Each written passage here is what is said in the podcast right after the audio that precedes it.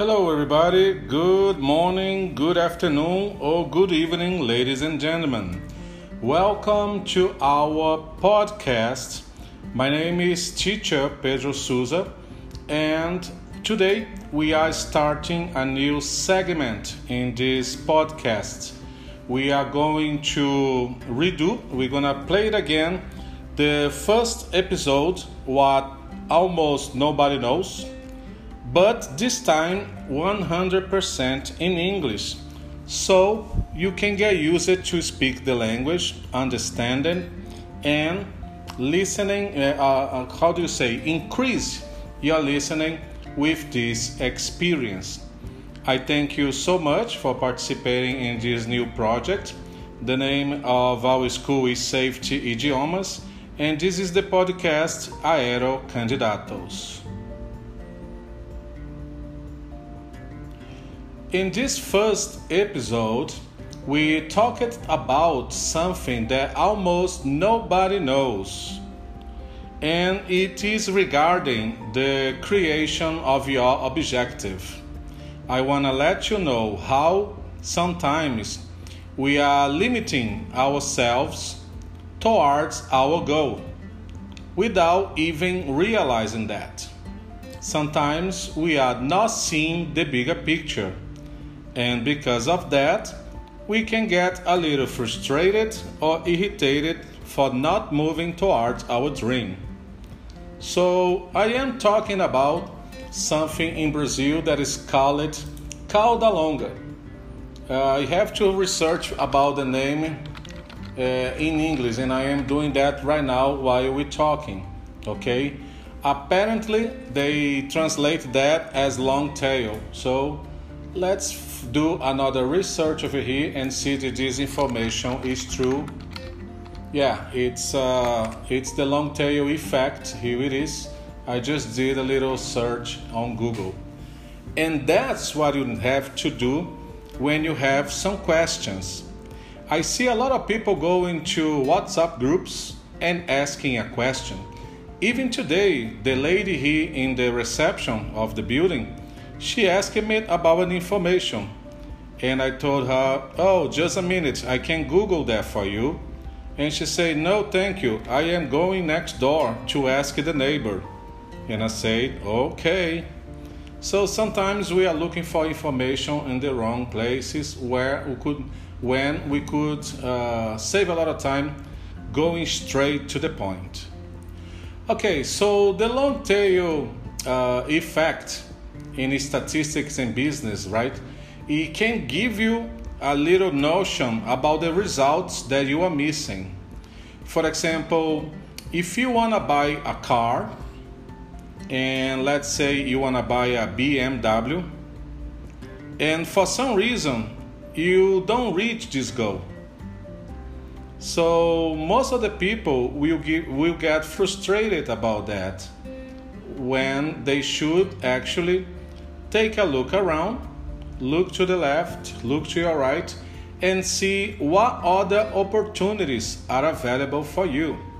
Maybe you don't have the money enough to buy a BMW, but perhaps you have the money to buy a Volkswagen, for example. I am not a big car guy. I don't understand a lot of models and stuff. I'm just trying to use whatever I remember right now.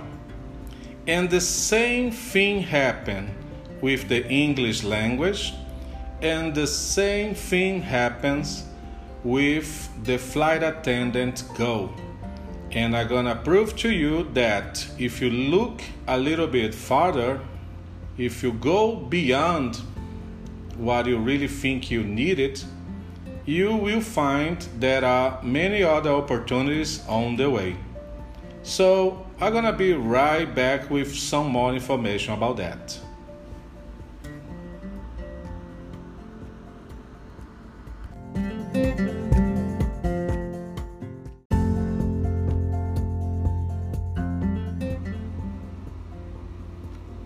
And here we go again. Welcome back. We are talking about what almost nobody sees in the market and how to stop sabotaging yourself. So, let's say that your goal is to speak English, and for some reason you don't reach this goal. So let's say that learning English is a little star, and because you didn't learn it, you are falling from that star. In the middle of the way, you will see that maybe you didn't get fluent, but perhaps you got an intermediate level or a pre intermediate level. Either way, you are not a beginner anymore. You already started and you are in the process of learning. But of course, this is not enough for the English student. So let's think a little bit further. Let me ask you now to think that your goal is not to speak English. Your goal is to visit three countries and to take one course in Malta, for example. I have students going to Malta that's why I'm, I am using this example. So let's say that you, your goal is not learning English, and in fact, your goal is to visit three countries and take one English class, uh, English course in Malta. So now let's think about that you don't reach this goal. But when you are falling from this objective, you perhaps can visit two countries. Perhaps you visited only one country. Or maybe you would have the chance to only take the course in Malta. In any of these situations, there are satisfying uh, results I know I didn't get three countries, but hey, I got two, so I am pretty happy about that. Well, I visited one country, that's good enough, and I never heard anybody unhappy for taking a course in Malta. The same idea we can imagine for the flight attendant scenario.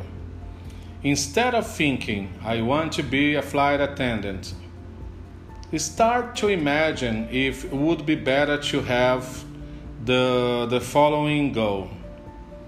I want to work, I want to complete my fifth anniversary in Gol Airlines. Or I want to retire in LATAM. Or I want to be a chief purser and do international flights at Azul Airlines. Now you are thinking big. Now you are looking beyond the horizon. And this is important.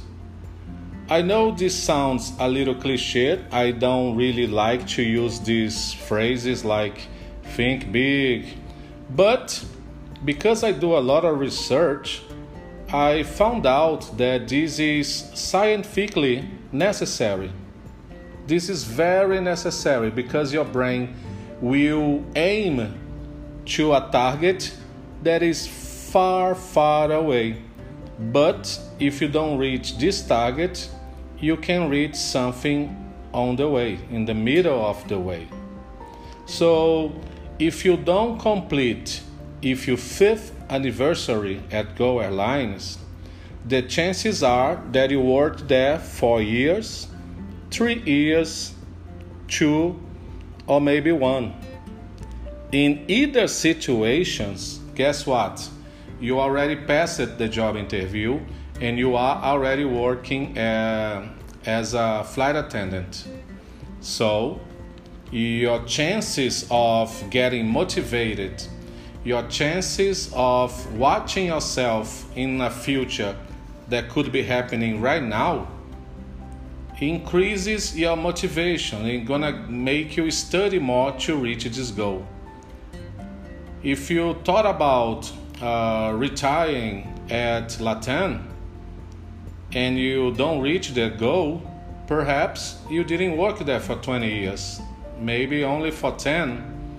Maybe you only work for five, three, two, one year, but either way, you have a lot more results to connect it with than thinking only I want to be a flight attendant. I want to be a flight attendant is not the peak of the mountain. Okay? Is only the beginning of the journey. So you are aiming in the very beginning of the goal. And perhaps you don't become a chief purser at Azul. Perhaps you become only a flight attendant. And that's what you want, I'm pretty sure. Perhaps you don't become a instructor. Perhaps you don't do international flights. You only will do national flights. But guess what? You are a flight attendant either way. Right here at Safety Idiomas, my goal is to have a big building with an airplane in front of it. This is my goal right now. And I only think about that because right now we don't have a building, but we already have two rooms.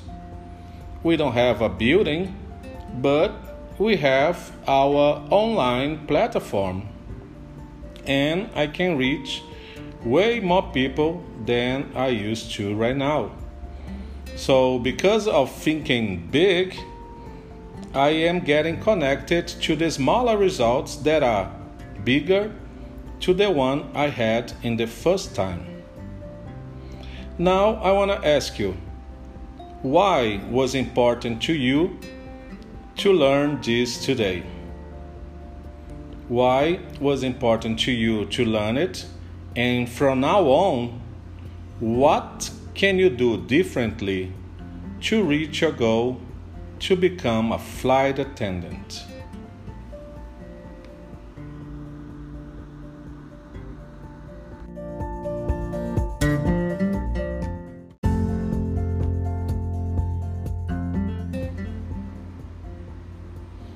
And I really, really hope that you enjoy this little podcast. We have any other, many other episodes in English and Portuguese. We are going to talk about the job interview for flight attendants, but we also will talk about uh, aviation in general and the learning English experience. Okay, our goal here is to mm, prepare you or give you some tips to help you to get prepared to assume this job position.